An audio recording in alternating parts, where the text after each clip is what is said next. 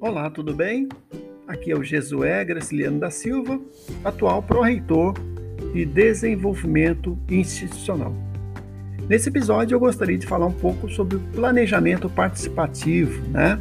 É tão importante que cada um dos nossos campos e a reitoria possa organizar suas atividades usando as boas práticas de planejamento.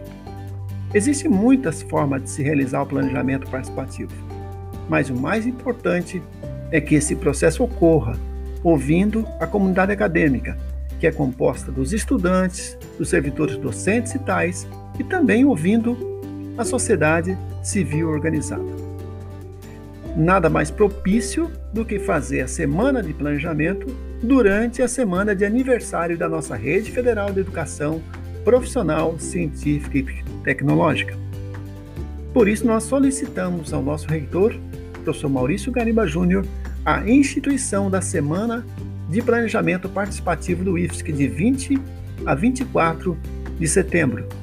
Lembrando que dia 23 é também o Dia do Técnico e o dia que comemoramos o aniversário de nossa rede federal de 112 anos de fundação desde as antigas escolas de aprendizes artífices, criadas em 1909 pelo então presidente Nilo Peçanha. O ato de planejar envolve uma avaliação detalhada dos indicadores de cada campus, envolve a avaliação dos relatórios da Comissão Própria de Avaliação, a CPA, pode envolver também pesquisa de clima organizacional, avaliação de desempenho e relatórios do PDI, inclusive. Após essa avaliação e a comunidade ter conhecimento sobre a situação desse diagnóstico inicial, é hora de fazer uma projeção do que é prioridade para o ano seguinte, nesse caso, o ano de 2022.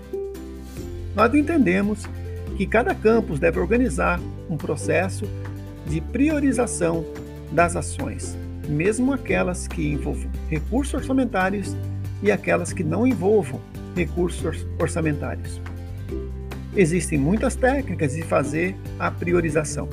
Você pode adotar uma pontuação para cada ação mais importante e uma pontuação menor para ações menos importantes.